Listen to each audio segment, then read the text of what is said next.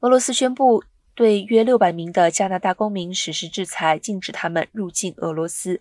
包括加拿大总理杜鲁多、加拿大副总理方慧兰也在这次禁止入境俄罗斯的名单上。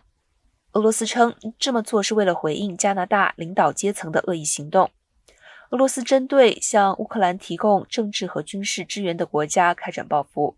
似乎已经成为一种固定模式。俄罗斯二十七号也对数百名的英国国会议员发布此类型的入境禁令。上周，俄罗斯外交部已经对六十一名加拿大官员、新闻记者与军事专家实施了制裁。称这些人在支持加拿大当局所谓的恐俄立场。